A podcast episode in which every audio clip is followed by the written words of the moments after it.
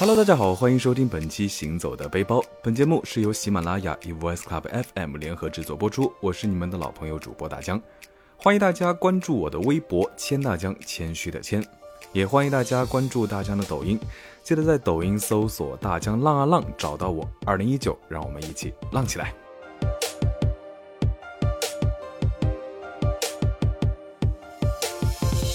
继金庸、古龙的武侠小说之后呢，传播最广、最受欢迎的中文小说，大概就要数天下霸唱的《鬼吹灯》系列了。那大江呢，其实也是非常喜欢盗墓探险的小说，以前也是晚上玩手机，经常看着看着就天亮了。书中呢有很多地方，其实在现实中都是有原型的。那最近大江刚刚看完《鬼吹灯》系列的《巫峡关山》啊，书中描写的玄关神奇又玄妙。主角们寻找地仙村的冒险也是十分的惊险刺激。看完书呢，大江觉得还不过瘾，想找一些像小说里面一样的小众秘境探险。找来找去，就发现了山西宁武县的悬空村，让大江眼前一亮。悬空村历史悠久，早在明朝的时候呢，十几个逃荒的乡民发现了一片山清水秀的世外桃源。这里地势险要，易守难攻啊，村民们就将房屋修建在悬崖的半山腰处。山腰后呢是茂密的丛林，危难时可以供人躲避。到了清朝的乾隆年间，村子发展的初具规模，近年来才开发了旅游项目，整个村庄都是建在山崖上，就像空中楼阁一样。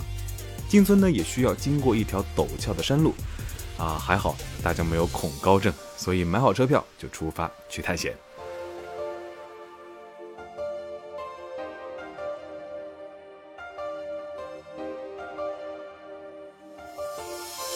从宁武火车站坐直达大巴到东寨镇下车啊，去往悬空村只有一条山路，需要爬山前往。进村的路呢还挺长的，大概有三四公里，建议不要带太多的行李，轻装上阵。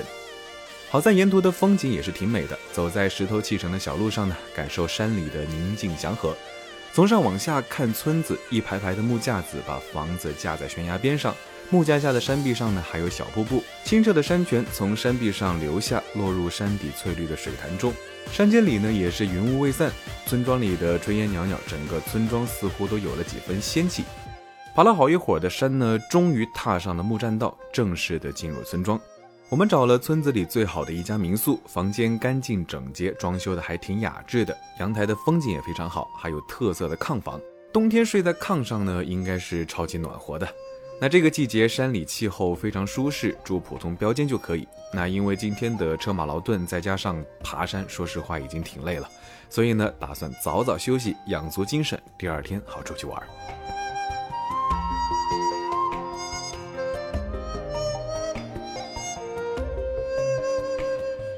第二天一出门呢，就闻到了早饭的香气。民宿老板非常热情地招呼我们来吃。嗯，没想到这么偏僻的山间民宿还包早餐，热气腾腾刚出锅的大花卷，就着小米南瓜粥，一口咬下去真香。还有老板家自己做的小菜土鸡蛋，真材实料，简单又美味。那吃完早饭呢，正想拿手机查查附近的景点，老板就直接给我们推荐了好玩的路线。但是来都来了，我们决定还是先在村子里面好好的逛一圈，再去附近的景区。从民宿出来，带着相机在木栈道上慢悠悠的闲逛。啊，这条栈道呢是村子的主干道，栈道看起来是刚翻新过，护栏也是新修的，底下呢还用钢筋水泥加固了，安全很多。周围的房屋呢都是石砖和木头搭建而成的。不知不觉走回了村口，才发现了一个水渠，山泉水顺着水渠从山坡上流下来。昨天上山的时候太过匆忙，都没有注意到。捧一把山泉水洗了把脸啊，再漱一漱口，整个人都神清气爽。在村子里拍照最好的地方呢，还是进村的门楼。整座门楼都是木质结构，木头呢都很有年代感。门楼下面的石阶梯呢，也可以拍照凹造型。往上走呢，还有古代的栈道，不过呢都是年久失修，挺危险的，只能在远处看一看。喜欢拍风景照的朋友们呢，十分推荐带无人机来航拍。俯拍的古村山崖栈道，还有山底的水池，简直是绝美，绝对不会让你失望。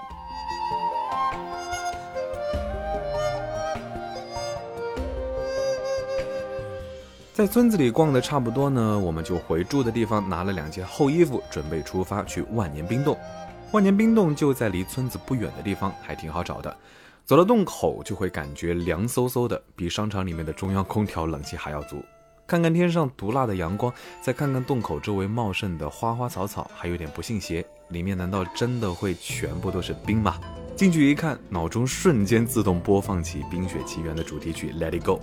走进洞里，就像走进了 Elsa 用魔法建造的冰雪城堡一样，层层叠叠的冰帘，奇形怪状的冰柱，还有数不清的冰花点缀。彩色的灯光在雪白的冰面折射，构建出了一个冰雪的魔法世界啊！只能赞叹大自然的鬼斧神工。据说冰洞呢，已经大概有三百万年的历史，形成的真正原因呢，还没有确切的说法。短短的一百多米参观完，还觉得意犹未尽。带熊孩子来万年冰洞玩的家长呢，千万千万得记得看紧孩子。面对这么多冰柱、冰笋、冰锥，真的是很难控制住。要是作死舔一舔大冰块呢？粘住的舌头可能就要叫天天不应，叫地地不灵了。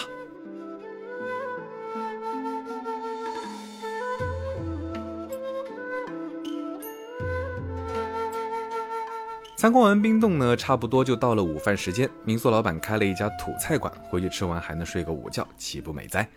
午饭呢是农家小炒肉、炖土鸡、韭菜炒鸡蛋，柴火大灶呢炒的菜就是香，锅气足，还有烟熏的香味。新鲜热辣的食材，浓烈的灶火风味，都是城市里难得一见的美味。平时吃的东西呢，加工的太精细，反而失去了一部分食材本身的味道。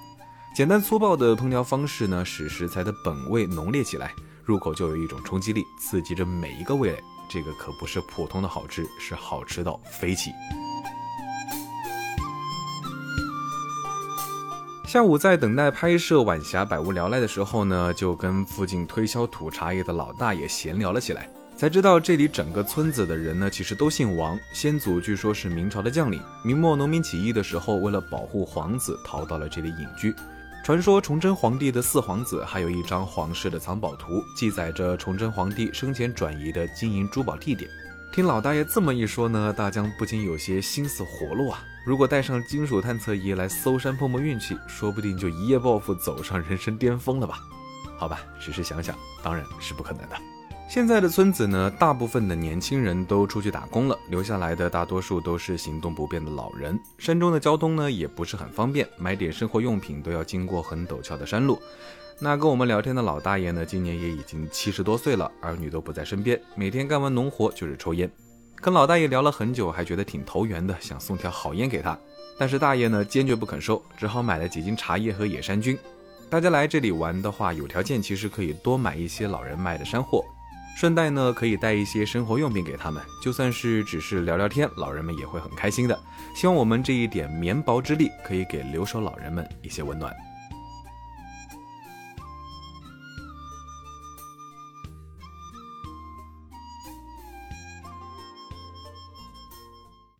接下来我们要去的景点呢，就是石门玄关。去往玄关景区的路上是一片小树林，路两边呢都挂着彩旗，显得没有那么的阴森。众所周知，古人讲究入土为安，那将棺材放置在悬崖山壁中，啊，上不着天，下不着地，不知道古人有什么玄妙的寓意没有？历史学家呢对此也有非常多的推测，可能是长辈去世后置于玄关，以及升天。也可能是原籍的僧人特殊的宗教习俗，还有说法是告慰战场上战死的亡灵，众说纷纭。目前呢也还没有定论。真正看到玄关，说实话感觉比小说中描写的更加惊奇。幽静的峡谷中，玄关静静的长眠在山缝中，有的并列悬挂在石壁上，有的嵌在石壁山洞中，十分隐蔽。安放的位置呢都挺高的，都离地有十几二十米。山壁呢也非常的陡峭，徒手攀爬呢都挺费劲的，想象不出古人是怎么把这么厚重的棺材给放上去的。在这里游客不多，大家呢也大多是怀着敬畏之心安静的游览。